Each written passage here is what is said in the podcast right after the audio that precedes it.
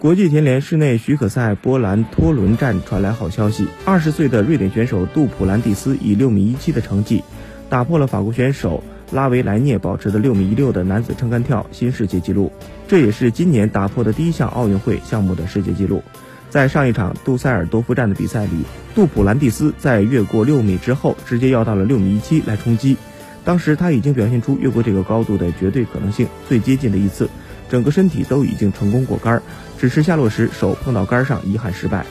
本次比赛在第一次失败后，第二次杜普兰蒂斯完美越过，全场爆发出震天欢呼。